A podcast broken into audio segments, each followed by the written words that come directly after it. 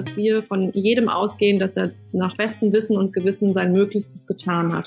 Und dass man erstmal so in, in die Kritik reingeht.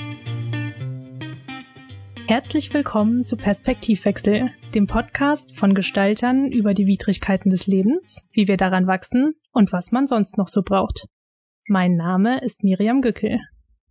Wir glauben, dass Kreative für ihren Beruf einige Widerstandskraft brauchen. Doch welche konkreten Herausforderungen müssen wir als Gestalterinnen und Gestalter eigentlich gewachsen sein? Nicht nur die Arbeit im Kreativprozess, sondern auch der Kontakt mit Kolleginnen, Kollegen, Kunden oder Dienstleistern bringt dabei einiges an Konfliktpotenzial mit sich. Über diese Herausforderungen und wie man sie angehen können, möchte ich heute mit Jannike Gimbel und Theresa Glaser sprechen. Hallo ihr beiden, schön, dass ihr euch die Zeit nehmt, mit mir zu reden. Hallo. Hallo. Ihr arbeitet beide bei der 18 Frauen- und Männerstarken Agentur Quäntchen und Glück in Darmstadt. Auf eurer Webseite beschreibt ihr euch als Experten für digitale Strategie, Geschäftsmodelle und Produktentwicklung, Innovationskultur und New Work. Bevor wir darauf zu sprechen kommen, was eure Agentur so besonders macht, möchte ich erstmal mehr über euch erfahren. Jannike, Du wirst auf eurer Webseite unter anderem als Designwirbelwind und Versteherin des Internets beschrieben. Außerdem bist du Lehrbeauftragte für Interactive Media Design an der Hochschule Darmstadt. So viel Herzblut in der Gestaltung klingt schon fast nach einer Mission. Was möchtest du als Gestalterin bewegen? Uff, ähm, was möchte ich bewegen? Mein Zuhause habe ich auf jeden Fall äh, im digitalen Bereich, ähm, wie du ja gerade schon gesagt hast. Mhm. Und äh, bei Quäntchen und Glück bin ich jetzt seit ähm, etwas mehr als vier Jahren, also ziemlich genau seit vier Jahren eigentlich. Und ähm, in der Zeit, aber auch schon davor und im Studium, hat, also macht es mir einfach am allermeisten Spaß, mich in komplexe Probleme reinzudenken und dafür ganz schlaue Lösungen zu finden. Und ähm, ganz persönlich äh, ist mir da fast kein Problem zu komplex. Also je komplexer das Projekt ist, desto mehr Spaß macht's mir. Mhm. Und ich habe einfach Freude daran, äh, mich in Nutzer reinzudenken, mit ihnen auch mich auszutauschen, also ähm, sei es in Fokusgruppen oder Interviews und äh, dann hinterher in den Kreativprozess einzusteigen und mir ein, eben die möglichst beste Lösung für das Problem, das ein Nutzer hat, äh, zu finden. Also bin ich im weitesten Sinne, äh, wie wir alle bei Quäntchen und Glück, ein Problemlöser. Wir haben ja auch mhm. unsere Start, den Slogan, nenne ich ihn mal, das äh, ihre Probleme hätten wir gern. Mhm. Und äh, das auch auf mich zu, ja, ich löse einfach gerne Probleme und das vor allem im digitalen Umfeld. Mhm, danke. Theresa, von dir wird berichtet, dass du digitale Luftschlösser in haptisch erlebbare Artefakte verwandelst und dabei der Profi in Sachen Industriedesign und Modellbau bist. Außerdem musste ich über zwei Sätze ziemlich schmunzeln und zwar über dich steht geschrieben, du könntest gut mit Menschen umgehen und du könntest gut Menschen umgehen. was möchtest du als Gestalterin bewegen und was hat es mit diesen zwei Sätzen auf sich? Ich glaube, ich bin genau das Gegenteil von Janni und äh, alles, was Janni gerne digital macht, mache ich gerne haptisch. Das steht ja ja auch schon und ich versuche einfach meinen Kollegen, also ich ähm, die bestmöglichste Arbeitsumgebung zu schaffen, in der man gut Probleme lösen kann. Deswegen bin ich quasi der Problemlöser für die Problemlösung und bleib dabei halt immer im haptischen Bereich. Ich mache mal ein digitales Projekt, aber es ist eigentlich mittlerweile fast schon selten geworden. Bin jetzt seit fünf Jahren bei Quäntchen und es hat sich so langsam sukzessive ins Team rein entwickelt. Und äh, weswegen gesagt wird, dass ich mit Menschen umgehen kann, liegt daran, dass ich vorher in einer Modellbauwerkstatt gearbeitet habe, in der ich komplett alleine war und ich komme ja aus dem Handwerk und ich deswegen gewöhnt bin, komplett alleine zu sein den ganzen Tag. Und äh, meine Kollegen dann auch immer wieder, als ich zum Beispiel das neue Büro ausgebaut habe, einfach so fasziniert davon waren, dass ich teilweise zwei Monate einfach immer alleine hier war und einfach alleine vor mich hingearbeitet habe, obwohl ich ansonsten sehr gerne im Team arbeite. Aber ich bin auch total gerne einfach alleine. Und wenn mich jemand fragt, wie war dein Wochenende, sage ich, es war klasse, ich habe nichts gemacht. alle, ah, okay. Ja. Ich habe einfach, hab einfach lange alleine gearbeitet und ich musste mich am Anfang sehr umgewöhnen, jeden Tag Menschen um mich zu haben. Daher kommt das. Sehr cool. Das kann ich sehr gut nachvollziehen. Danke für diesen kleinen Einblick darin, was euch antreibt. Reden wir, bevor wir auf Widrigkeiten und Probleme zu sprechen kommen, noch erst einmal etwas über Quäntchen und Glück. Könnt ihr mir etwas darüber erzählen, wie die Arbeit bei euch in der Agentur so aussieht? Wie sieht die Arbeit bei uns aus? Erstmal glaube ich, dass wir ähm, richtig gut darin sind, uns ständig zu hinterfragen. Also dass wir uns als Team, also erstmal wir alle auf Augenhöhe sind. Das ist ein ganz wichtiger Aspekt bei uns, dass wir äh, uns alle super verstehen. Also äh, Quäntchen wird man, indem man handverlesen wird quasi. Mhm. Also ähm, beim also wir lernen uns zum Beispiel, wenn ein neuer, ein neues Quäntchen äh, ansteht, also sich jemand beworben hat, dann machen wir auch immer so eine Art Bewerbergrillen, wo wir dann uns kennenlernen und dann auch das Team so ein bisschen ähm, entscheiden kann, ob derjenige bei uns reinpasst. Das klingt jetzt nach viel Druck, aber ähm, das ist eigentlich was sehr Schönes, finde ich, dass man so ins Team reinkommt und alle sich darauf freuen und wir einfach so auf Augenhöhe sind und uns super verstehen. Also es ist mehr als Zusammenarbeiten, sondern ähm, wir sind auch alle irgend Freunde oder Familie quasi. Also es ist sehr, sehr herzlich und sehr nah und äh, sehr offen. Und was ich mit hinterfragen meine, ist, dass wir auch immer wieder einfach nach Formaten suchen, äh, um uns besser zu machen. Also ähm, uns eben Dinge überlegen, die uns antreiben und die nicht, dass wir nicht auf der Stelle treten, sondern eben immer wieder gemeinsam nach schlauen Lösungen suchen und auch Dinge ausprobieren, die ähm, unser uns das Leben leichter machen, sage ich mal, also die unsere Arbeit besser machen, unsere Zusammenarbeit besser machen und die ähm, äh, Problemen äh, Probleme entweder aus der Welt schafft oder auch vorbeugt. Wenn man dem so zuhört, dann klingt es sehr viel nach Spaß und nach harmonischem Miteinander. Wie schafft ihr das, ein so starkes Team zu formen, mit dem man so gut arbeiten kann? Für mich war das ganz lustig, weil ich ja so langsam bei euch reingewachsen bin. Ich war ja erst irgendwie ähm, nur fünf Tage, äh, nur fünf Stunden die Woche und dann zehn und dann zwanzig und jetzt 28 und dann ist so ganz sukzessive da dran gekommen. Und für mich war das total spannend zu sehen, wo es auch irgendwie Spannungsfelder gibt und wie die dann auch immer gelöst werden. Und was aber ganz klar im Vordergrund steht, ist, dass es viel Arbeit ist und dass man viel Kultur, also an der Kultur gut arbeiten muss dass alle gut miteinander umgehen und mhm.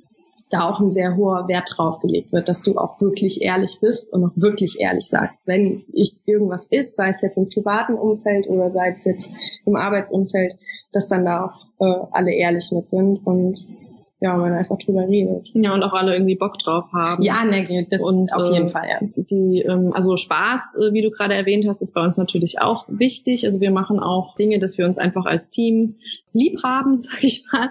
Also, äh, ähm, unternehmen auch ab und zu mal was in der Freizeit zusammen, wer Lust darauf hat. Und ganz wichtig ist halt, Theresa hat gerade schon erwähnt, dass die Kultur einfach super wichtig ist. Ähm, du hast vorhin auch das äh, Buzzword New Work erwähnt, Miriam. Ähm, und New Work für uns heißt einfach äh, jetzt nicht irgendwie, dass es, weiß ich nicht, gratis Limo gibt und irgendwie einen Tischkicker, sondern dass wir einfach ganz bewusst über unsere, unser Zusammenarbeiten immer wieder nachdenken eben immer versuchen, das Bestmögliche rauszuholen und, und auch immer wieder eben an uns selbst und unserem Zusammenarbeiten ähm, werkeln, sage ich mal. Mhm. Also uns neue, ja. neue Dinge ausdenken, wie es noch besser laufen kann. Und da ist Spaß und äh, gutes äh, Zusammensein und auch mal ein Weinchen zusammen trinken ja. äh, äh, ein Teil davon und der andere Teil ist halt, äh, sich zusammen hinzusetzen und wirklich die Gehirnkästen anzuschmeißen und zu überlegen, wie gehen wir jetzt diese oder jene Herausforderung, die wir im Arbeitsalltag haben, gemeinsam an und dann überlegen dann nicht nur zwei, drei vom Team, äh, sondern es gibt eigentlich immer die Möglichkeit, dass alle sich einbringen und alle ein, äh, eine Stimme haben bei uns. Also, mhm. vom, also von der Office Managerin bis zum Entwickler äh, sitzen alle an einem Tisch und in einem Boot und jeder hat das gleiche Stimmrecht und auch das gleiche Stimmrecht wie die Gesellschafter und man fühlt sich einfach wertgeschätzt. Also, und ich glaube, dass das auch super wichtig ist bei ja. uns, dass jeder eben eine Stimme hat und mitreden darf. Ja. Auf jeden Fall. Also haben Reflexionszeiten für euch einen sehr festen und wichtigen Stellenwert? Ja, auf jeden Fall. Wir haben ja auch ein extra Format dafür, das Feedback. Ähm, da gibt auch jeder jedem Feedback was ja auch nicht normal ist, würde ich jetzt mal sagen. Normalerweise nennt man das ja Mitarbeitergespräch und dann kriegt man vom Chef quasi gesagt, was man gut und was man schlecht gemacht hat. Und bei uns gibt jeder jedem Feedback. Das ist am Anfang, wenn man das das erste Mal macht, ist das so, okay, jetzt kriege ich irgendwie gleich die Meinung von 17 anderen Leuten gesagt und dann merkt man, oh, das ist ja total cool. Die wissen ja total coole Sachen über mich oder die haben ja irgendwie Sachen an mir gesehen, die ich so gar nicht weiß. Und ähm, da lernt man dann sehr gut mit Feedback umzugehen in jede Richtung und meistens ist es natürlich gutes Feedback, aber es ist auch total wichtig, dann auch mal kritisches Feedback zu bekommen oder halt einfach nur einen Denkanstoß. Ja, manchmal weiß man ja gar nicht, wie man äh, so im Arbeitsalltag das ist, sage ich mal. Du hast es eben schon angesprochen, Theresa, dass du es spannend fandest zu sehen, wie so die Spannungsfelder verlaufen innerhalb der Agentur. Ich kenne das aus der Arbeit im Kreativprozess, dass wenn es um strategische oder gestalterische Entscheidungen geht, dass es da häufiger mal zu Meinungsverschiedenheiten mhm. kommt. Wie geht ihr damit um? Also ich muss sagen, ich fand das im Studium hatte ich das mehr. Und als ich dann hier angekommen bin, bin ich ja auch quasi frisch in das Designteam reingekommen. Und da hatte ich das gar nicht. Wenn dann mein Entwurf kritisiert wurde, wurde das immer super wertschätzend gemacht und immer auch wir hatten, haben dann fast jeden Tag schon fix gehabt und haben eh alle immer auf alles drauf geguckt und dann war das so, ich werde mit dem Vertrauen kritisiert, dass ich weiß, dass Janni weiß, dass ich es besser kann. So. Und wenn man das mal gepeilt hat, dann ist das auch, also dann ist das auch gar kein Problem mehr. Nur wenn man dieses, wir sagen ja auch immer kooperieren statt konkurrieren. Und das mhm. ist was, was ich mhm. irgendwie im Studium, wo alle irgendwie, oh, ich muss den besten Entwurf machen, äh, keiner guckt rechts, links irgendwie total schwierig fand. Und hier bin ich halt mega entspannt. So, bitte jeder darf mir in meinen Entwurf reinreden. So, umso mehr, umso besser, weil ähm, also wir haben mit Sicherheit auch Meinungsverschiedenheiten. Ja, natürlich. Aber die fühlen sich einfach nicht als solche an. Nee. Einfach in dem, nee. in dem, wie wir miteinander nee. und, kommunizieren und uns austauschen ja. und versuchen, uns besser zu machen, dass es eben nicht so von oben herab ist, sondern ja, immer auf jeden äh, Fall, genau, mit dem Wohlwollen und äh, den anderen eben befähigen und ihn nicht irgendwie genau. runtermachen oder Ganz so. Genau. Wie kriegt ihr das hin, dass es sich nicht anfühlt wie persönliche Kritik, sondern eher nach einer wirklichen Intention dahinter, dass nachher das Projekt besser wird? Das hat ganz viel damit zu tun, wie man Kritik formuliert. Äh, da haben wir auch letztes Jahr war das, glaube ich, mhm. auch sogar einen kleinen Workshop dazu gehabt, mhm. wo es so ein bisschen darum ging, wie kritisiere ich eigentlich, äh, ohne jemanden vor dem Kopf zu stoßen da müsste ich jetzt meinen Gehirnkasten ziemlich anschmeißen. Also weil es einfach mittlerweile so in Fleisch und Blut irgendwie übergegangen ist, äh, den anderen wohlwollend zu kritisieren, dass ich gar nicht genau sagen kann, wie wir das eigentlich im Detail machen. Mhm. Aber also es ist dann so ein Geben und Nehmen. Erstmal, dass wir eben, wie Theresa vorhin schon gesagt hat, die, das Mindset haben, dass wir von jedem ausgehen, dass er nach bestem Wissen und Gewissen sein Möglichstes getan hat.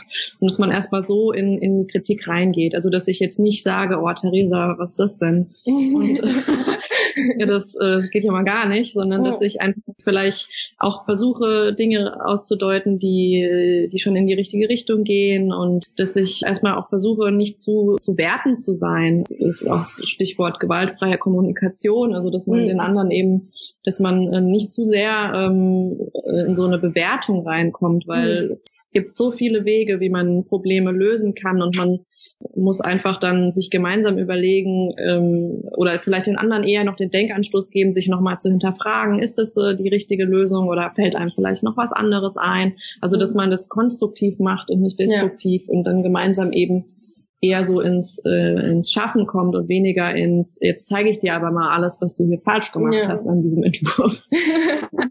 so aber nicht. Mhm. Genau. Und ähm, wir versuchen ja auch ganz oft, äh, wenn wir irgendwie Entwürfe oder Ideen oder sowas haben, die auch nicht nur mit uns abzugleichen, also mit den Kollegen, sondern eben auch mit den mit den Nutzern, also oder mit mhm. den Leuten, die irgendwie von dem Pro von der Lösung irgendwie am Ende profitieren sollen, ne? weil ich als Gestalter äh, kann eine Meinung haben, aber ob das letztendlich das ist, was äh, zielführend ist, ist immer so dahingestellt. Also im Endeffekt muss man sowieso mit seiner Idee ans, ans es muss das Licht der Welt entblicken mhm. und irgendwie von Nutzern äh, getestet werden und nur da erhält man dann wirklich wirklich Feedback, wo man sagen kann, das muss ich jetzt einfließen lassen, ja. weil vieles ist auch so ein bisschen geschmäcklerisch. Also vielleicht ja. äh, habe ich irgendwas äh, eine, eine schwarze Schrift verwendet und der Theresa gefällt aber blau besser und das kann sie mhm. mir auch sagen und dann muss ich aber entscheiden, also muss ich letztendlich eher so im im, im, wahren Leben, sage ich mal, abgleichen. Was ist denn jetzt besser? Schwarze Schrift ja. oder rote Schrift? Oder ist das vielleicht sogar ja. total egal, weil es zur Lösung keinen Beitrag hat?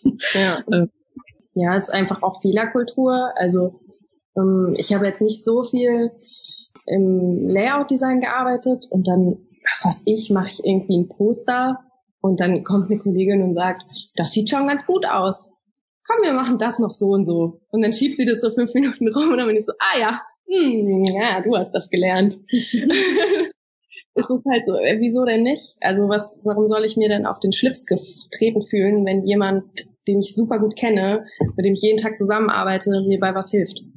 Aber also. das ist so, genauso wie du es gerade beschrieben hast, ist es ja eher dieses, was ich meine, mit sich gegenseitig befähigen und vielleicht ja. auch andere Ideen bringen. Also es ist ein, äh, vielleicht eine Parallele, aber ähm, ja. aus, äh, aus dem Leben gegriffen. Aber am Samstag zum Beispiel war ich bei meinem Bruder und meine Mama hat mit meinem Neffen da gesessen und ein Bilder, äh, so ein Bilderbuch ausgemalt. Und mein Neffe, der ist zwei, wollte den Fuchs grün anmalen.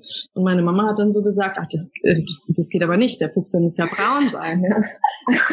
Anstatt dass man vielleicht den kleinen äh, Zwerg einfach äh, erstmal fragt, oh, der ist grün, warum ist der denn grün? Was hast du dir denn dabei gedacht? Was ist das, das für ein Nutzerszenario?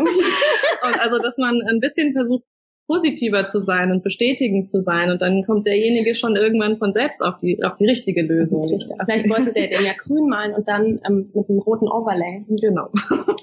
aber einfach, dass man nicht mit dem Finger auf jemanden zeigt und sagt, so geht das aber nicht, also in der Zusammenarbeit finde ich, ist es halt so ein ganz nettes, veranschaulichtes Beispiel, dass man nicht mit dem Finger wo drauf zeigt und sagt, das geht aber so nicht, sondern dass man vielleicht mal hinterfragt, was hast du dir denn dabei gedacht oder hast du schon daran gedacht oder mhm. und dann kommt derjenige hat derjenige nicht das Gefühl, bevormundet zu werden, sondern ähm, die Gelegenheit bekommen, selbst auf die richtige Lösung zu kommen.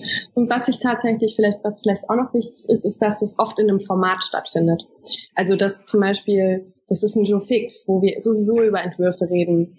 Äh, das ist eine Retro oder es ist irgendwie eine Schontag-Session, so, wo wir sowieso über das Thema reden und dann zeige ich meinen Entwurf und es kommt nicht einfach jemand ungefragt, guckt dir über die Schulter und sagt einfach irgendwas sondern bekommt den richtigen Rahmen und das richtige Format dafür und dann bist du ja auch schon, wenn ich das zeige, dann erwarte ich ja auch, dass jemand was dazu sagt. Genau. Ja. Vielleicht, das hilft auch noch. Auf jeden Fall, ja. Oder, oder im Alltag natürlich fragt man sich auch mal gegenseitig, hier magst du da nochmal drauf schauen. Ja.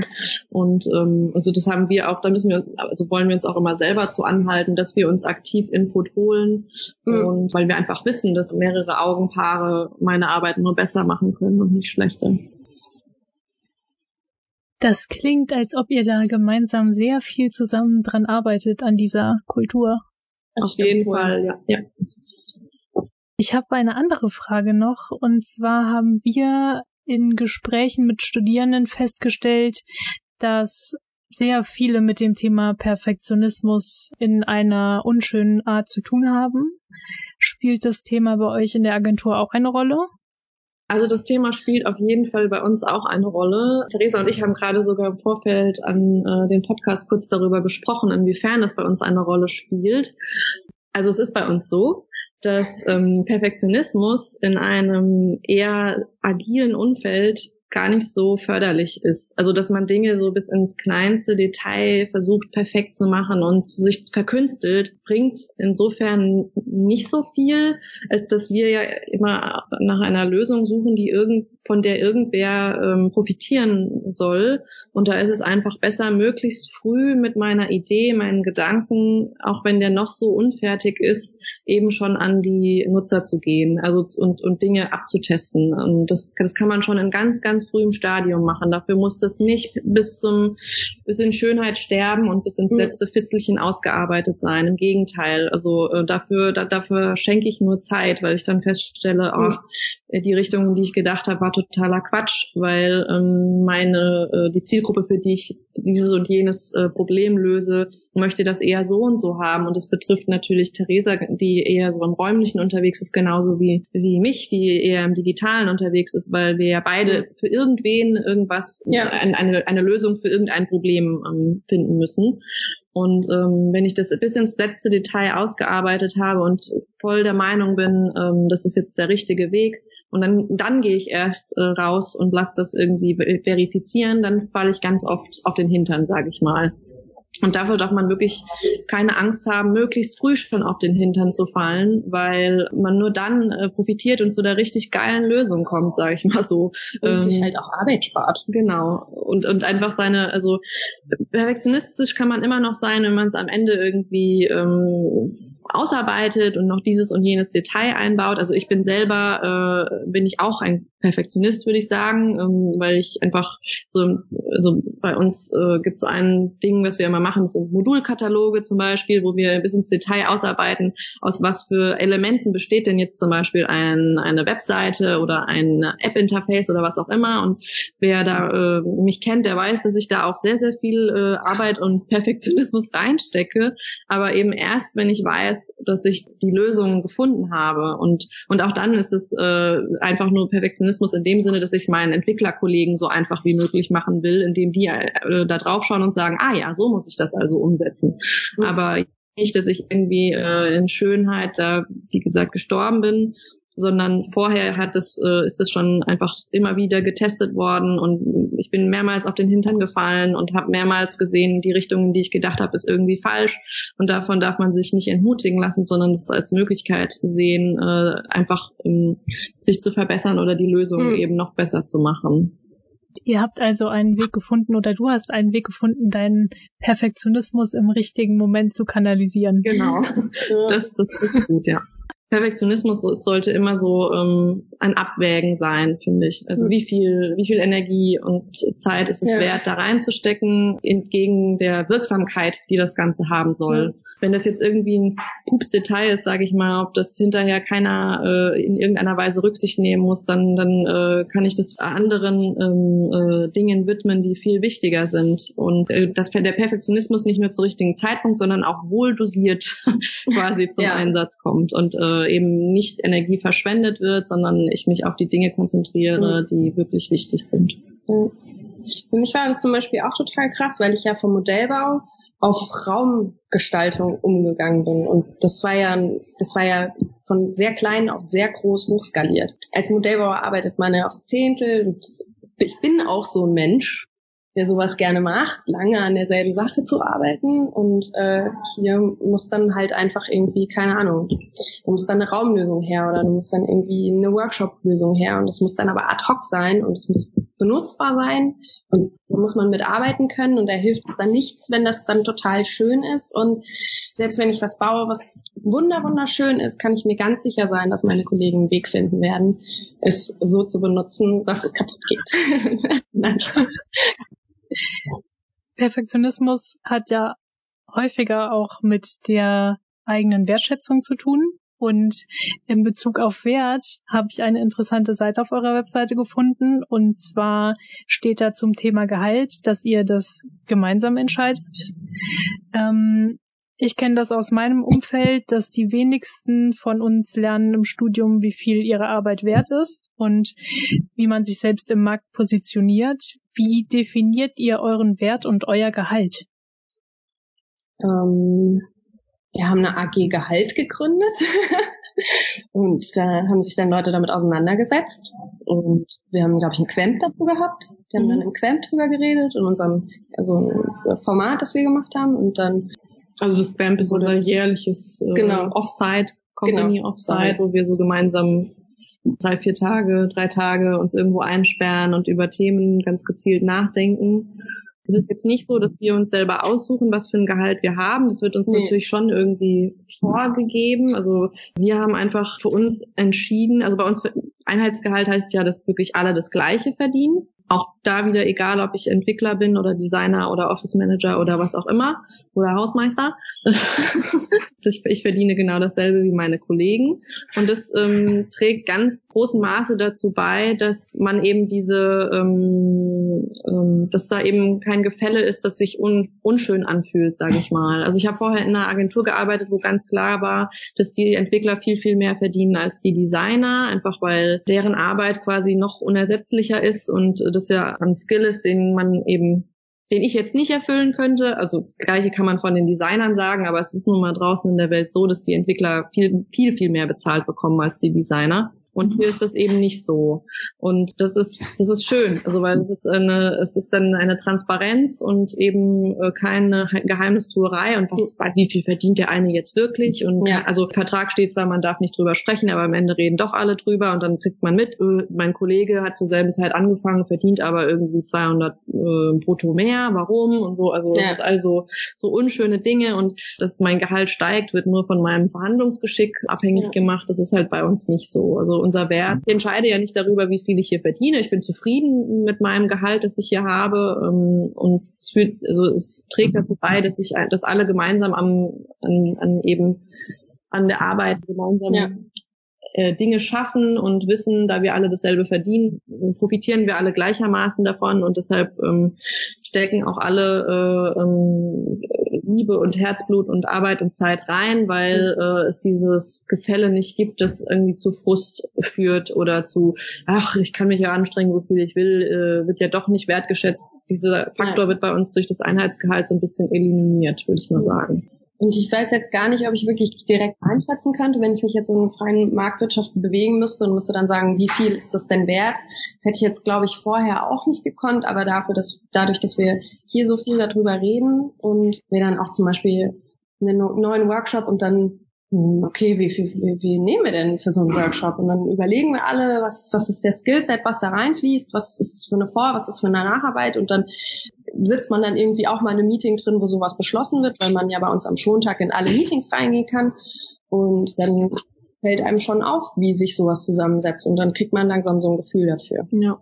Und vor allem, unser Gehalt angehoben wird, dann wird eben von allen gleichermaßen das Gehalt angehoben. Und das ist ja auch das, wo ich gerade im Kopf eigentlich darauf hinaus wollte, dass wir alle eben, äh, nee, nee, alles gut, ich, ich, ich kam nicht darauf, eben das zu formulieren, äh, dass wir alle daran arbeiten, also gemeinsam dafür arbeiten, dass alle unsere Gehälter angehoben werden und nicht nur ja. meins. Und dann, genau, dann ja. arbeite ich nicht nur für mich, sondern ich arbeite eben für alle anderen äh, mit, also für das gesamte Unternehmen sozusagen. Ich habe euch jetzt nach einigen Sachen gefragt, die wir vorher festgelegt haben, nach welchen Widrigkeiten wir euch denn mal fragen wollen. Was würdet ihr denn sagen, fordert euch in eurer Arbeit am meisten? Zeitdruck finde ich tatsächlich manchmal ein bisschen schwierig, aber das liegt einfach mehr daran, dass wir dann zum Beispiel einen Raum zur Verfügung haben und ich möchte dann, dass der genutzt wird möchte, dass er bis dann und dann fertig ist. Es ist jetzt nicht so, dass ich jetzt jemanden hinter mir habe, der sagt, das muss jetzt aber so sein, sondern das ist natürlich mein eigener Ansporn, dass ich möglichst früh den Raum nutzbar machen will oder ein Projekt möglichst früh oder halt irgendwie gut abschließen kann. Wenn ich aber tatsächlich ein gestalterisches oder ein terminliches Problem hätte, dann könnte ich ja jederzeit montags hingehen und sagen, bei mir passt es gerade nicht das und das funktioniert nicht. Und dann kann ich mir ja dann entweder Hilfe holen oder kann ganz klar sagen, woran liegt es? Vielleicht weiß ich aber auch nicht, woran es liegt. Dann kann ich auch sagen, ey, könnt ihr, können wir bitte da mal eine Session zu machen? Ich komme da gar nicht weiter. Und dann kann es auch sein, dass meine Kollegen drauf gucken und sagen, naja, guck mal, das liegt ja daran, dass du zum Beispiel das und das gar nicht weißt dir eine Info nicht weitergegeben oder du, das ist was, das konntest du nicht wissen oder das, das weißt du noch nicht oder da kann ich dir helfen oder oder wir, wir definieren gemeinsam neue Prioritäten. Genau, vielleicht priorisieren wir das um. Und daher bin ich jetzt erst sehr selten in eine Situation gekommen, Vielleicht muss man dazu kurz ja. ergänzen, äh, wovon Theresa gerade gesprochen hat, ist unser Schontag. Also das ist unser, ähm, wir leben so in unserer eigenen Welt, dass wir manchmal nicht mehr wissen, dass die Leute gar nicht, dass das gar nicht normal ist, dass man einen Schontag hat. Also wir haben montags wird bei uns nicht produktiv an Projekten gearbeitet, sondern den Montag nehmen wir uns immer Zeit uns vormittags eben zu den Projekten auszutauschen, also die Woche zu planen, zu gucken, wo stehen wir gerade, was fehlt noch, was sind gerade die wichtigsten Knackpunkte. Und am Nachmittag beschäftigen wir uns eher freier mit Themen, also Dinge, die uns äh, eher vielleicht intern beschäftigen, äh, Weiterbildungsthemen, aber auch äh, Bücher.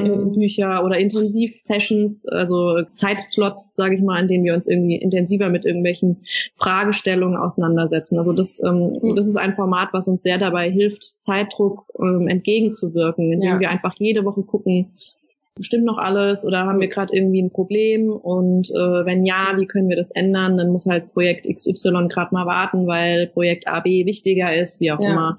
Oder ähm, genau, wir verteilen, wer kann, wer kann helfen und ähm, genau, das ist, äh, ist auf jeden Fall ein wichtiges, wichtiges Format bei uns, sogar fast eigentlich eins der, eins der wichtigsten. Und das macht das einem halt super leicht, weil wenn man jede Woche abcheckt, bin ich mit dem Projekt noch im grünen Bereich.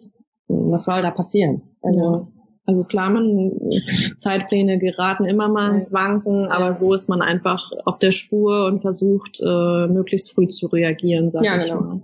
Und es ist auch aus so einem Bedürfnis, also den Schontag haben wir Anfang letzten Jahres irgendwann ja. eingeführt Vorher war es einfach ein bisschen Chaos, einfach dadurch, dass wir so auf Augenhöhe arbeiten und keine richtigen Projektmanager haben, die eben nur dafür verantwortlich sind, äh, Projekte zu steuern, äh, sondern das auch alles so ein bisschen selber machen im Team, war es einfach super chaotisch und unübersichtlich teilweise. Und ganz oft sind wir eben so ein bisschen an unsere Grenzen geraten, was so Ressourcenverteilung angeht. Und alle waren irgendwie überlastet. Und dann haben wir uns eben hingesetzt und überlegt, was können wir denn besser machen und haben das immer weiter verfeinert, dieses Format, bis irgendwann ähm, einer auf die Idee kam, von uns zu sagen, lasst uns den ganzen Montag dafür blocken, uns nur diesem Problem zu widmen. und dafür wird dann die Rest der Woche konzentriert an den Themen gearbeitet und ähm, das war äh, also das war sehr wichtig auf jeden Fall für uns.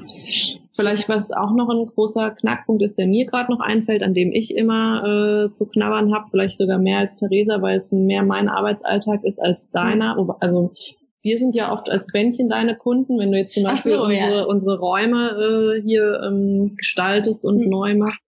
Wobei du natürlich auch in Kundenprojekten involviert bist, aber ähm, ich bin eigentlich nur in Kundenprojekten involviert und da passiert also ich liebe den Kundenkontakt, ähm, ist äh, nicht falsch verstehen. Mit Kunden hat man auch, äh, da muss man immer seine eigene Arbeit natürlich immer so ein bisschen verteidigen. Also weil die Kunden, Menschen haben einfach Meinungen. Wir haben vorhin mhm. darüber gesprochen, dass wir untereinander äh, gelernt haben, wie wir uns austauschen müssen, dass mhm. es irgendwie wohlwollend und zielführend ist. Kunden haben das nicht immer nein. unbedingt gelernt. Nein, nein, nein. Und da muss man sich schon manchmal ein bisschen durchbeißen, sage ich mal, weil Kunde XY das schmecklerisch äh, doof findet, dass die und jene Farbe eingesetzt wurde oder das äh, sollte doch so und so sein. Oder meine Schwiegermama hat gesagt, sie, sie findet es so und so besser. Also so äh, typische Kundenszenarien aus der Hölle, sag ich mal. Auch ein Verlauf. aus denen, äh, also vor denen sind wir natürlich nicht gefeit und das passiert uns auch. Und ähm, da muss man eben einfach äh, lernen, mit umzugehen. Also einerseits seine eigene Arbeit ähm, zu, äh, dazu zu stehen, wenn man der Meinung ist, es ist die beste Lösung und lasst es uns so testen. Ne? Also das ist ja dann immer das, äh, wie, wie wir auch argumentieren. Ne? Wir probieren es am Nutzer aus, wir schauen, wie der Nutzer reagiert und dann hat man natürlich das Totschlagargument, wenn äh, diese und jene Dinge gut angenommen werden. Aber es ist trotzdem immer wieder so, dass man eben Kunden hat, mit denen man unheimlich viel diskutiert. Also wo dann, wo man eine PDF rüberschickt und die kommt zurück und da ist auf jeder mhm. Seite sind zehn gelbe Anmerkungen und am besten sind sie noch vorher ausgedruckt worden und mit handschriftlich draufgeschrieben worden und dann wieder eingescannt worden oder so. Also so wunderbare Dinge, die können einem schon mal echt den letzten Nerv rauben, muss ich sagen. Und da muss man sich ein dickes Fell aneignen. Also, ähm, dass man da nicht, äh, also da habe ich schon mal in so manchen stillen Momentchen äh, geflucht, aber das darf man natürlich vor dem Kunden nicht zeigen, sondern äh, muss auch da konstruktiv sein und eben das Beste draus machen und gemeinsam mit dem Kunden dann nach besseren Lösungen suchen. Auch wenn ich das so in den Himmel lobe, dass man äh, immer testen soll und äh, dass das Wichtigste ist, ähm, dass man immer früh an den Nutzer geht. Es kann einen natürlich auch mal, man hat ganz viele, hat die, also hat die ähm, den Gedanken, dass das die beste Idee ist, die ich je in meinem Leben hatte. Und dann gehe ich irgendwie ins, äh, ins Testing und die Nutzer sagen alle, was ist das denn? Äh, das ist ja total doof. Und dass man sich davon nicht total entmutigen lässt und hinterher denkt, ich bin ein schlechter Designer, ich kann es einfach nicht. Nein, äh, das äh, sowas passiert jedem. Da muss man einfach sagen, gut, dass ich es getestet habe und jetzt denke ich mir, die, die wirklich die allerbeste. also, feine, feine. also dass man äh, sich einfach, dass man ein bisschen bescheiden auch bleibt, so als als Gestalter, weil man weiß, äh, man ist nicht, ist kein Magier, der immer auf die super, super Lösung von Anfang an kommt, sondern äh, da draußen sind echte Menschen, die mit meinem, meiner Lösung umgehen müssen und die haben anderes Vorwissen als ich oder wie auch immer. Und klar kann ich versuchen, mich reinzuversetzen, aber die besten äh, Erkenntnisse kriege ich einfach, wenn ich mit den Leuten rede. Und da werde ich mir so manches Mal anhören müssen, dass meine Idee gar nicht so geil ist, wie ich dachte. und äh, genau. Aber daran muss man eben auch wachsen und sich nicht entmutigen lassen. Mhm. Jetzt hast du schon zwei Sachen genannt, und zwar Bescheidenheit und ein dickes Fell. Was hält euch denn noch stark im Umgang mit Widrigkeiten? Also ich finde zum Beispiel, wenn ich mh, mm, jetzt sehr starke Kritik von Kunden bekommen würde, die ich so jetzt nicht weiß, wie ich damit umgehen kann oder die nicht so gut annehmen kann, dann würde ich das wahrscheinlich ins Team tragen und dann würden wir die wahrscheinlich einfach zusammen besprechen und vielleicht kann es ja auch dann eine Kollegin für mich übersetzen, was der Kunde damit gemeint hat. Und das hilft mir auf jeden Fall, dass ich weiß, dass ich immer Rückhalt im Team habe. Also das ist halt eine sehr, sehr gute Sache. Und vielleicht muss man aber auch gar nicht immer zwangsläufig so ein super dickes Fell haben. Man muss sich auch nicht immer alles zwangsläufig anhören, was einem Kunde sagt, sage ich mal so. Hm. Also es ist klar, natürlich, man hört es sich an, aber man muss sich nicht alles zu Herzen nehmen. Nee, so, das ja, also dass man, dass man das mit nach Hause nimmt und sich ja. eben innerlich zerfleischt. Ja. Sondern dann würde ich dann jetzt, was weiß ich, dann zu dir kommen, dann reden wir darüber, dann gucken wir, was ist in der Kritik gerechtfertigt, was ist nicht gerechtfertigt, woran kann ich arbeiten, was sind die nächsten Schritte und dann sage ich, okay, alles klar, bam, jetzt lass es hier, klappst zu, geht nach Hause. Ja, Idealfall. Genau. Und mit Bescheidenheit ähm, meine ich auch, dass, dass das so, dass man eben als Designer hat man immer mehrere Stakeholder zu bedienen, sag ich mal. Kunden, Nutzer, das eigene Team, sich selbst. Ja. Und äh, dass man einfach ähm, schaut, dass man ähm, einfach äh, nicht aus den Augen verliert, was wirklich wichtig ist. Und ähm, dann am Ende vor lauter Bäumen den Wald nicht mehr sieht, weil man mhm. sich zu sehr in unnötige Details verrennt oder wie auch immer, sondern dass man einfach ähm, so versucht, im Blick zu behalten, wofür äh, was, was ist das für ein Projekt, an dem ich gerade arbeite, was ist da wichtig, wenn ich das Gefühl habe, ich habe mich verrannt, dass man nochmal kurz durchatmet und so einen Schritt zurückgeht mhm. und einfach nochmal von ja. neuem guckt, was ist denn eigentlich gerade das Problem. Also weil jeder von uns mal an so äh, Betriebsblindheit zum Beispiel ja, auch reinkommt, ähm, wo man einfach nicht mehr weiter weiß, sondern es ist so ganz wichtig, dass man mal kurz durchatmet und den mhm. Reset-Knopf drückt und auch keine Scheu hat, über die Probleme zu reden eben. Also dass man auch keine Scham hat, zuzugeben, zu sagen, hier, ich habe mich hier gerade verrannt, ich weiß gerade nicht mehr, ja. äh, wie ich hier weiterkomme ähm, und dass man eben keine Angst hat äh, zu ja. fragen, kannst du mir helfen oder was hast du denn noch für Gedanken? Ähm, ja. Weil einfach also bei uns bei Quentchen, äh, haben vorhin schon erwähnt, so ein Ellenbogenverhalten bei uns total fremd ist und das macht es, glaube ich, auch sehr hm. wertvoll und ja, ähm, genau, dass wir uns immer gegenseitig versuchen zu unterstützen. Aber da, das setzt auch voraus, dass ich eben keine Angst habe zu sagen, mhm. hey, ich klemme gerade oder das, das, ja. da komme ich nicht weiter. Ja. Ja, oder zum Thema Bescheidenheit finde ich zum Beispiel auch, ähm, ich versuche ja hier jetzt nicht den Raum zu gestalten und meinen Entwurf durchzusetzen, wo dann später alle sagen, boah, ey, das sieht ja richtig toll aus, oh, Theresa, mega Designer, sondern ich versuche den Raum zu bauen, in dem meine Kollegen das bestmöglichste Ergebnis erzielen können und wo sie sich richtig wohlfühlen. Weil wenn ich den so entwerfen will, wie ich will, dann ist er leer und sind zwei Stühle und drei Pflanzen drin und, und bitte keine Farbe. Und wenn meine Kollegen aber darin arbeiten müssen, dann brauchen die halt einfach geordnetes Chaos. Da muss einfach genug Platz und genug Post-its da sein. Und da muss halt auch ganz viel einfach rumstehen. Das gehört halt einfach zu so Workshop-Arbeiten dazu. Und dann ist es halt wichtig, da dann jetzt dann nicht den durchgestylertsten Raum zu bauen oder das durchgestylertste Poster, wo aber die Adresse nicht draufsteht.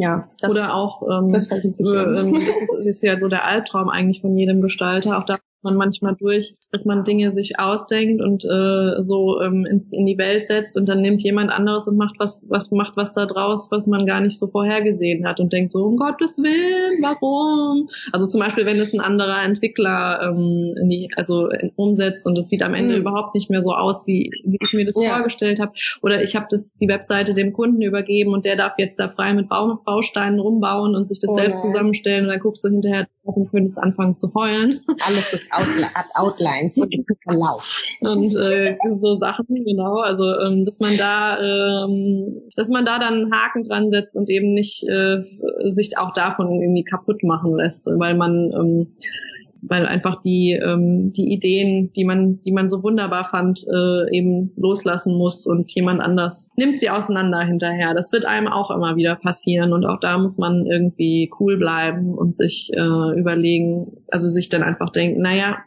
wenn das jetzt für denjenigen so funktioniert, dann ist es halt so. Und äh, dann ähm, habe ich da keine Aktien mehr drin und muss einfach, darf mich nicht zu sehr ähm, im Nachhinein negativ beeinflussen ja. lassen. Ja. Oder wenn mein, ich habe einen Raum gemacht oder so eine Ecke gestaltet und ich dachte, das wäre so ein bisschen so launchig. Und dann kommen meine Kollegen und schmeißen einen Beanbag rein und sagen, das ist die Kuschelecke. Nicht so, warum? Warum sagt er das? Hört sich an wie im Kindergarten. Aber hier ist die Kuschelecke. Alles gut. No. Kein Problem. Schön. Wie wichtig ist es in eurer Arbeit gestalten zu können und wie wichtig sind andere Kompetenzen wie Teamfähigkeit und Empathie dafür? Oder was muss man können, um ein Quäntchen zu werden? Das sind zwei auf jeden Fall ähm, gar nicht so leicht zu beantwortende Fragen, finde ich, äh, und auch unterschiedliche Fragen. Ich, ich versuche erstmal die eine zu beantworten mit dem, was ich glaube, was man als Gestalter können muss. Ähm, wir haben eben auch schon ein bisschen über diese, diese Dinge geredet. Also zum Beispiel, dass man, ähm, klar, Einfühlungsvermögen steht irgendwie an erster Stelle, äh, dass ich und es ist auch super unnütz, wenn ich der krasseste äh, Lonely Wolf bin da draußen und nur machen will, worauf ich Bock habe. also ich glaube, dass als guter Designer ich eben mit Menschen arbeite und äh, für Menschen Vielleicht mache ich auch mal irgendwas für Tiere, das kann auch sein. Also dass ich irgendwie, weiß nicht, Theresa ein Zoogehege gestaltet. Aber, Auf keinen Fall. Auf keinen Fall. Aber auch da muss sie sich ja reinversetzen können in das, was, was die Anforderungen sind. Und das bringt uns wieder zu dem zurück, dass man einfach als einzelner Mensch äh, schon äh, Superman wäre, wenn man immer alles so vorhersehen kann und ich mache das jetzt so und so und dann ist es hinterher die perfekte Lösung für dieses und jenes Problem. Ich glaube, äh, das ist also zeig mir einen Designer, der das kann und ich fall vom Glauben ab, weil ich glaube einfach, wir sind alle Menschen und äh, da, da darf man nicht so Ansprüche haben, von wegen ich schnipp jetzt einfach mal mit dem Finger und dann ist die geile Lösung da, sondern äh, es ist eben äh, Arbeit und es fängt bei ähm, beim beim, bei dem ersten Ideen entwerfen und äh, gemeinsam brainstormen an. Wir machen das eigentlich nie alleine, sondern immer zu zwei, zu dritt, zu viert. Also ähm, wenn man jetzt mit einem Kundenprojekt anfängt, dann, dann fängt man ja meistens, fangen wir dann mit einem Workshop an, also dass wir uns irgendwie mit Kunde, vielleicht sogar dem Nutzer im Idealfall zusammen an einen Tisch setzen und kreativ mit, mit Kreativmethoden versuchen, zu einer geilen Lösung zu kommen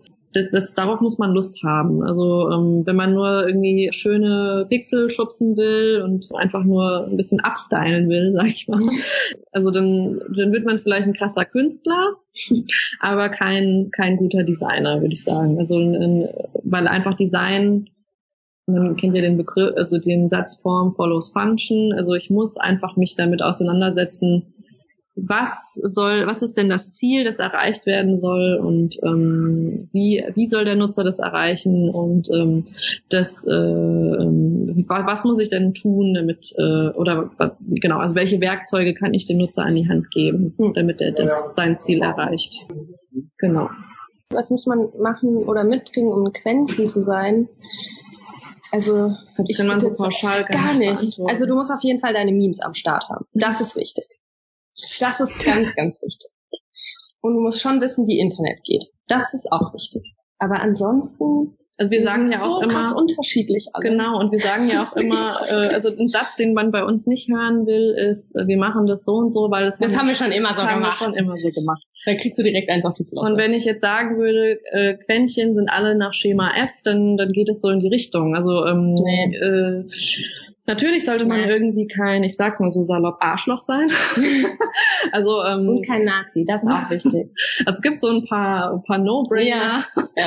die die auf der Hand liegen, denke ich. Aber ansonsten sind wir ähm, Also äh, haben wir schüchterne Leute, selbstbewusste Leute, also super krass nerdige Leute, aber also es ist so absolut bunt gemischt und davon lebt es auch. Also dass ja. wir keine gleichgeschaltete Masse sind, sondern ja. jeder ein Individuum ist, der äh, das Team zum Wachsen bringt. Und ähm, ich meine, bei uns gibt's auch, geht mal einer und es kommt mal einer und jede neue Person äh, sorgt dafür, dass das Teamgefüge sich wieder ganz anders anfühlt. Und das ist aber, das ist aber toll. Also das ist nichts Schlechtes, sondern das ist was sehr Positives. Ja. Und das kann man gar nicht vorhersehen. Deshalb kann ich gar nicht, können, können wir gar nicht sagen. Ich würde sogar fast so sagen, so. wenn wir jetzt sagen, wir suchen einen neuen Designer, dann könnte ich gar nicht sagen, ja, wir bräuchten jetzt aber jemand, der Grafik oder so und so macht, sondern ich würde dann irgendwie sagen, so, ja, keine Ahnung, der, der müsste dann irgendwie auf unser Thema aufspringen, bist du gerne Problem böser, wie findest du das mit dem Klima so? Und dann, ach, du machst auch Design und äh, was machst du denn Deshalb so? haben wir ja auch eigentlich gar keine ja. äh, oder so gut. Wir haben gar keine, keine Fachbereiche mehr. und auch keine, keine Stellenausschreibungen. Ja, genau. Ähm, so dass ja. wir, wir suchen jetzt nicht äh, Person XY, sondern es geht eigentlich, sind die letzten Quäntchen über ähm, Initiativbewerbungen bei uns reingekommen, weil wir einfach offen sind und sagen, wir sehen, schauen mal, wer da kommt und wer bei uns an die Tür klopft und dann kommen wir mit dem ins Gespräch, wenn wir, äh, wenn derjenige interessante Anstöße hat ja. und dann schauen wir mal, wohin das geht. Also ja. ähm, da wurde das bisher dann auch so gelöst, dass es dann immer so ein paar, paar Sparrings gibt, äh, also so quasi Vorgespräche, in denen der oder die Bewerberin ähm, sich mit uns an einen Tisch setzt und irgendwie zu einem bestimmten Problem diskutiert. Und ähm, äh, wenn da viele schlaue Dinge bei rauskommen oder man das Gefühl hat, äh, man, man äh, hat eine tolle Grundlage, um zusammen zu arbeiten, dann kommt eben der Schritt, dass man ins Team eingeladen wird also zum Beispiel den Schontag hier bei uns verbringt und dann ähm, hat man eben die Möglichkeit, äh, als Team noch sein totales Veto zu geben, weil man äh, sagt, oh, den fand ich total unsympathisch, ich habe keine Lust mit dem zusammenzuarbeiten. Ich glaube, das ist aber in der Geschichte von Quentin und Glück genau einmal passiert und oh, da waren sich, waren sich auch mehrere Leute einig. Ich, dass das, ich auch nicht, das war auch noch vor meiner Zeit. Also angeblich ist das mal passiert. Ja, das, ist, das ist tatsächlich passiert, aber, aber der Typ hat hinterher auf einer Weihnachtsfeier bei der anderen Agentur, wo er war, irgendwie seinen Chef verkloppt oder so. Also da hat man recht dran getan, den dann nicht äh, äh, wieder einzuladen. Und so haben wir, glaube ich, alle ein ganz gutes Gespür dafür, ja. wen wir irgendwie einladen und wen nicht und, und mit wem wir es irgendwie mhm. versuchen und mit wem nicht. Aber es gibt auf keinen Fall eine Ausstechform. Genau. Also ich finde auch zum Beispiel, dass die Designer, die bei Quentin und Glück arbeiten, wir sind ja kein fester Fachbereich, sondern wir arbeiten immer alle in unterschiedlichen Projekten und dann beraten wir uns zu den jeweiligen Projekten dann unter den Designern und dann gehen wir wieder in Projekte zurück. Ähm, selbst da ist es so unterschiedlich. Ja. Und vielleicht war auch ein bisschen das Einzige, was, äh, was ich noch sagen würde, das, was wir vorhin gesagt haben, ne, dass auch in der Person aber selbst drin steckt, dass diejenige oder derjenige Bock hat auf Wandel. Also dass, ja, dass ja, man nicht ja, hierher kommt und genau. sagt, ah ja, okay, gut, stimmt, das stimmt. Ich, ich bin irgendwie so und so und ich will Dinge so und so machen und wenn äh, Dinge hinterfragen macht mir Angst. Ja, oder so Dienst nach Vorschrift. So, ich will so kommen und dann arbeite ich und mal irgendwo hinreisen oder irgendwo, oh, ich muss jetzt lernen, von Menschen zu sprechen oder so, so, ja, okay, gut wenn du da jetzt keine Lust drauf hast, ist dich schwierig. zu hinterfragen, dann, ja. dann nicht. Ja, ist ja. schwierig. Nee, dann nicht. Also ist bei euch Wandel und Veränderung das Konzept? Ja, ja. Also ist auf jeden Fall ein wichtiger Teil, denke ich, bei uns. Von den Sachen, äh, die ihr aus eurer Wahrnehmung braucht, um als Gestalter erfolgreich zu sein oder um gute Designer zu sein. Ähm, was hättet ihr euch rückblickend mehr an Inhalten im Lehrplan gewünscht und warum? Hm. Ich würde sagen, auf jeden Fall wertschätzend mit Kollegen zu reden. Entwürfe sinnvoll zu kritisieren, da gewaltfrei zu kommunizieren, das irgendwie rüberzubringen, ohne jemandem auf den Fuß zu treten. Das ist so Ellbogengesellschaft im Studium und das ist so wohltuend, das nicht mehr zu haben. Und wenn ich das schon früher im Studium gelernt hätte und das vielleicht auch mal irgendwo am Rande erwähnt worden wäre, hätte ich, glaube ich, hätte ich wesentlich friedvoller durch mein Studium gehen können. Also das finde ich das, was mich, wo ich, also wo mir, das mir ad hoc einfällt. Ich sagen würde, das, das, wenn ich, das, wenn ich hier was auf den Lehrplan schreiben würde, dann das. Ja, stimmt. Ähm, auch so äh, verschiedene Methoden vielleicht, also kreative ja. Methoden, äh, mit denen, also und und ähm, also das, das war bei uns an der Hochschule, ich komme von der Hochschule Darmstadt, muss ich sagen, schon ganz gut und wir haben auch sehr projektbasiert gearbeitet, so dass ich ein ganz gutes Gefühl dafür hatte, als ich in die Berufswelt eingestiegen bin, wie einfach so ein Kreativprojekt abläuft aber eben noch mehr so ähm, verschiedene Methoden äh, mhm. ausprobieren und was ja. es da so gibt. Das hätte ich, glaube ich, auch noch gut gefunden. Auf jeden Fall. Und eben mehr so, also wir hatten ein Seminar zum Thema Testing, also mhm. so Usability Testing. Und mhm. ich finde, es hätte Pflicht sein müssen, dass man äh, seine Projekte in irgendeiner Form mhm. äh, abtestet. Also das, das hätte noch viel, viel, viel stärker da ja. sein müssen, weil ähm, in meinem Lehrauftrag zum Beispiel beobachte ich, also in dem Lehrauftrag organisieren wir immer die Werkschau der Studenten. Also ähm, ich habe das früher im Studium schon äh, federführend gemacht und bin jetzt eben die, also als Lehrbeauftragte quasi diejenige, die die Studenten dazu anleitet, ihre äh, Projekte auszustellen und das braucht immer wieder so ein bisschen Anlauf, äh, Anlaufunterstützung, weil die Studenten zum Beispiel sagen, oh, ich habe Angst, mit meiner Idee an die Öffentlichkeit zu treten, weil ähm, die wird auseinandergenommen oder vielleicht klaut mir jemand meine Idee mhm. oder oder oder.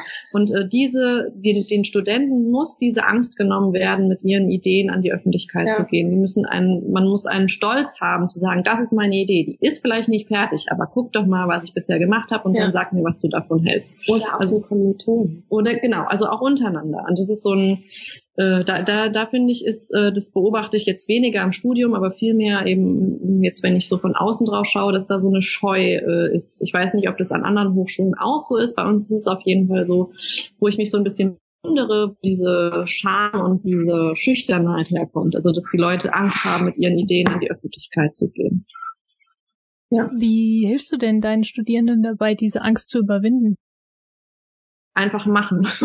also ähm, indem ich immer wieder predige, äh, dass diese Werkschau das Beste ist, was ihnen passieren kann, ja. dass sie keine Angst davor haben sollen und dann äh, wird zwar im Vorfeld viel gemeckert, aber ich habe hinterher immer von den Studenten gehört, das war so cool und Person XY kam zu mir an den Stand und hat mit mir geredet und mir seine Visitenkarte gegeben und das war richtig cool. Also mhm. da müssen muss ich leider sagen, dass die Studis bisher immer ein bisschen zu ihrem Glück gezwungen werden müssen, aber äh, bisher hat sich immer gelohnt mhm. und, und äh, ähm, die wiederum, äh, die Studenten, also jetzt kommt es so ein bisschen auch immer wieder mehr ins Rollen, dass die Studenten das dann an die jüngeren Generationen weitergeben und es denen vorleben. Ich glaube, das ist ein ganz, ganz wichtiger Aspekt. Es ist bei uns an der Hochschule ein bisschen eingeschlafen in den letzten Jahren und jetzt wird es aber immer besser, weil man, man lernt nur, indem man das einfach macht und indem man das probiert und indem man keine äh, ja, also Angst hat, glaube ich, jeder. Das ist ganz natürlich und ganz normal. Davon muss man sich nicht schämen, sondern indem man einfach ins kalte Wasser springt und es halt einfach mal probiert. Ja, auf jeden Fall. Wie geht ihr denn so mit der Angst vorm Scheitern um oder der Angst vorm Versagen oder hattet ihr sowas nie? Mm, also wir haben so einen Fail-Channel im Slack und wenn irgendjemand was richtig versemmelt, dann schreibt man es meistens selber direkt rein so. Ich habe heute zum Beispiel vergessen, die E-Mail rauszuschicken oder irgendwas so. Und dann schreibst du es da rein und dann, keine Ahnung, lachst du selber drüber und dann sagen wir, oh, das ist schade, das hätten wir vielleicht so und so vermeiden können, aber eigentlich haben wir halt eine gute Fehlerkultur. Und wenn halt was nicht so gut ist, also ich empfinde das dann nicht so, dass mich das dann kränkt, ich habe das jetzt falsch gemacht oder das war jetzt nicht richtig. Und es halt, das habe ich jetzt so gemacht, das klappt jetzt nicht. Müssen wir uns was anderes ausdenken. Also Fehler machen gehört ja total dazu. Ja. Das sagt sich so leicht. Man hat, glaube ich, nie, man wird nie ähm, äh, ganz darüber hinwegkommen, Angst zu haben, zu versagen ja. oder Dinge ja, falsch nee. zu machen. Und ich glaube, das, das äh, ähm, ist ja auch so ein bisschen wie dass ich auch, dass Menschen auch immer Höhenangst haben werden. Wenn sie keine Höhenangst haben, wenn sie ständig vom Gebäude fallen und sterben. Also, äh, also die, Angst, also die Angst äh, zu versagen hilft einem eventuell ja auch dabei, äh, es ist auch ein bisschen ja. so ein Selbstschutzmechanismus. Aber man braucht einfach ein gesundes, also ein gesundes Wissen darüber, dass äh, auf den Hintern fallen einen nur besser macht. Ich weiß, das ist so eine Floskel und die sagt man so. Und, ja. äh, aber, aber es ist halt wirklich so. Also ja. wir sind alle schon mal gescheitert. Ich habe auch schon mal ein Projekt in den Sand gesetzt und dann äh, ähm, äh, das ist irgendwie da, es wurde irgendwie ein Budget gerissen und ich habe erstmal angefangen zu heulen und dann kamen meine Kollegen und haben gesagt, es ist doch alles halb so wild.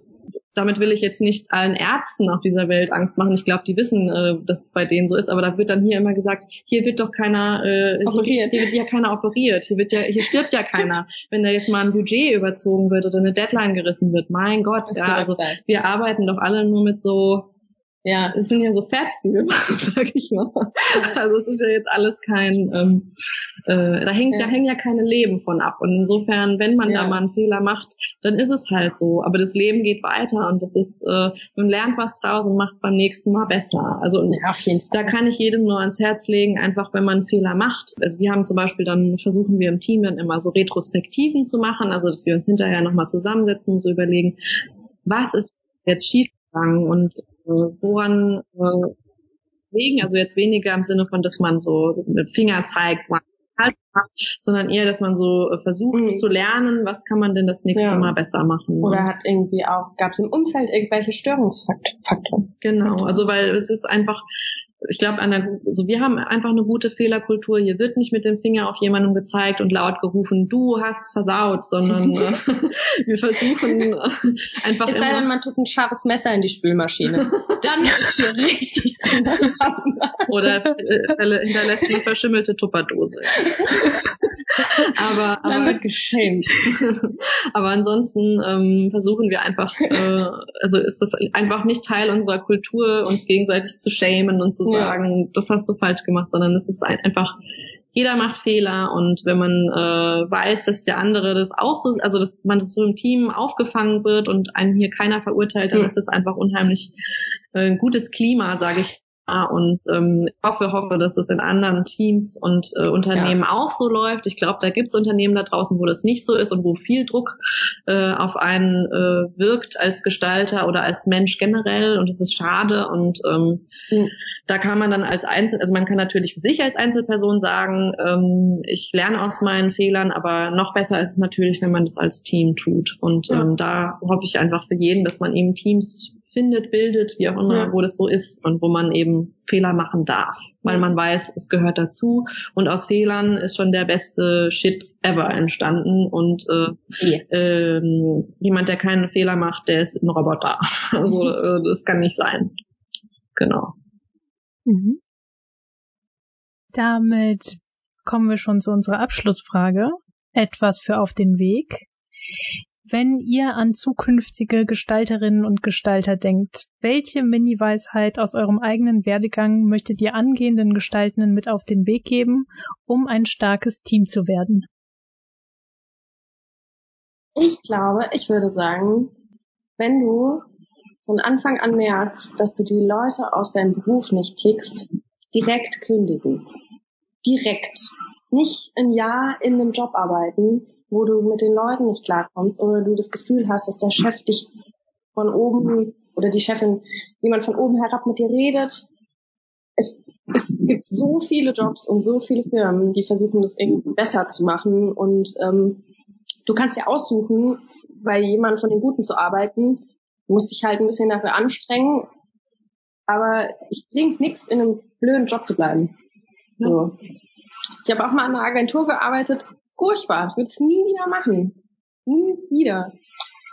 Ja, ich finde das, was Theresa sagt, sehr schön, weil ich kenne sehr viele Leute, die in ihren Jobs unglücklich sind und daran zerbrechen. Und äh, es scheint so ein bisschen so eine Generationskrankheit äh, im Moment zu sein, dass vielen Unternehmen ähm, giftiges Umfeld gibt und die Leute sich gegenseitig mobben. Also das hat jetzt auch mit der Kreativbranche nicht so viel zu tun. Das sehe ich in ganz vielen anderen Branchen auch. Mhm da finde ich aus sehr persönlicher Sicht, finde ich das schön, was Theresa sagt, äh, dass man einfach versucht, da nicht so viel Zeit zu verschwenden, wenn man merkt, es tut einem nicht gut, ähm, sondern man muss einfach das machen, was einem gut tut und womit mhm. man sich wohlfühlt und äh, zu, also einfach man selbst sein und zu sich selbst stehen und sich aber trotzdem natürlich auch immer wieder hinterfragen Nur wenn man merkt, ich bin nicht das Problem, sondern ja. ähm, hier in dem Umfeld ist es irgendwie, ähm, kann ich nicht so arbeiten, wie ich mir das wünsche und ich kann vor allem nicht mitreden, dann, ähm, dass man vielleicht versucht, ein Umfeld zu finden, wo man das eben kann. Also weil ich das nur jedem wünsche, in einem Team zu arbeiten, in dem man eine Stimme hat, in, wo man gewertschätzt wird und äh, wo man was bewegen kann und nicht nur so ein kleines Rädchen in einem riesen, äh, Riesenrad ist. Also dass man einfach merkt, ich habe Bock auf die Arbeit, ich habe Bock auf das, was ich tue, ich habe Bock morgens aufzustehen und ähm, wenn man als kleines Rädchen in einem Riesenrad glücklich ist, dann äh, go for it, ja, also dann, dann äh, ist auch das okay, aber dass man einfach schaut, dass man selber äh, glücklich ist, weil ich glaube, nur dann kann man äh, gute Arbeit machen, gute Arbeit von glücklichen Menschen. Von glücklichen Quäntchen. Genau. Glückliche Haltungsbedingungen. äh, sind, sind, sehr, sind sehr wichtig. Also äh, nicht nur bei äh, äh, in der Landwirtschaft, sage ich mal, sondern ja. auch bei uns in der in der, ja. in der Wirtschaft. Es wird, wird es unterschätzt, wie, wie wichtig es ist, dass man in einem guten Umfeld arbeitet und in äh, New Work zum Beispiel jetzt, wie gesagt, nicht nur der Tischkicker ist und ich tue mal so, als wenn ich meinen Kollegen was Gutes tue, sondern oder meinen Mitarbeitern, sondern dass man wirklich aktiv versucht, äh, das Zusammenarbeiten machen. Und wenn man in seinem Unternehmen da nicht weiterkommt, vielleicht mal schauen, wie kann ich, wo kann ich das, wo kann ich das erreichen? Ja. Und vielleicht noch, ähm, wenn nur weil man eine Sorte Gestaltung gelernt hat, heißt das nicht unbedingt, dass man bei dieser Sorte bleiben muss. So, genau. Epiphany für mich als Modellbauer, die dachte, dass ich für immer kleine Türmchen baue und dann irgendwann gemerkt habe, dass ich da überhaupt keine Lust mehr drauf habe und dann gesagt habe, okay, dann mache ich halt jetzt was ganz anderes und war die beste Entscheidung. Ja, immer schauen, was macht mir Spaß ähm, und ähm, was kann ich noch äh, vielleicht ja. erreichen, was mir was mir Spaß macht und wenn mir irgendwas nicht mehr Spaß macht, dann lasse ich es halt bleiben. Also ja, dass man immer schaut, dass man selbst glücklich ist. Ja. Das ist doch äh, eine sehr schöne oder das sind doch ein paar sehr schöne Mini-Weisheiten für auf den Weg. Herzlichen Dank, Theresa. Herzlichen Dank, Jannike, für eure Zeit, dass ihr diese sehr fröhlichen und tiefen Einblicke in euer Schaffen und euer Denken gibt. Gerne. Vielen Dank, dass wir dabei sein durften. Es war sehr schön. Das war Perspektivwechsel, der Podcast von Thomas Memel und Miriam Bückel. Wenn du Fragen oder Feedback zu dieser Folge hast oder mit uns deine Herausforderungen teilen möchtest, schreib uns gerne. Wo du uns überall erreichst, steht in den Show Notes. Bis zur nächsten Folge.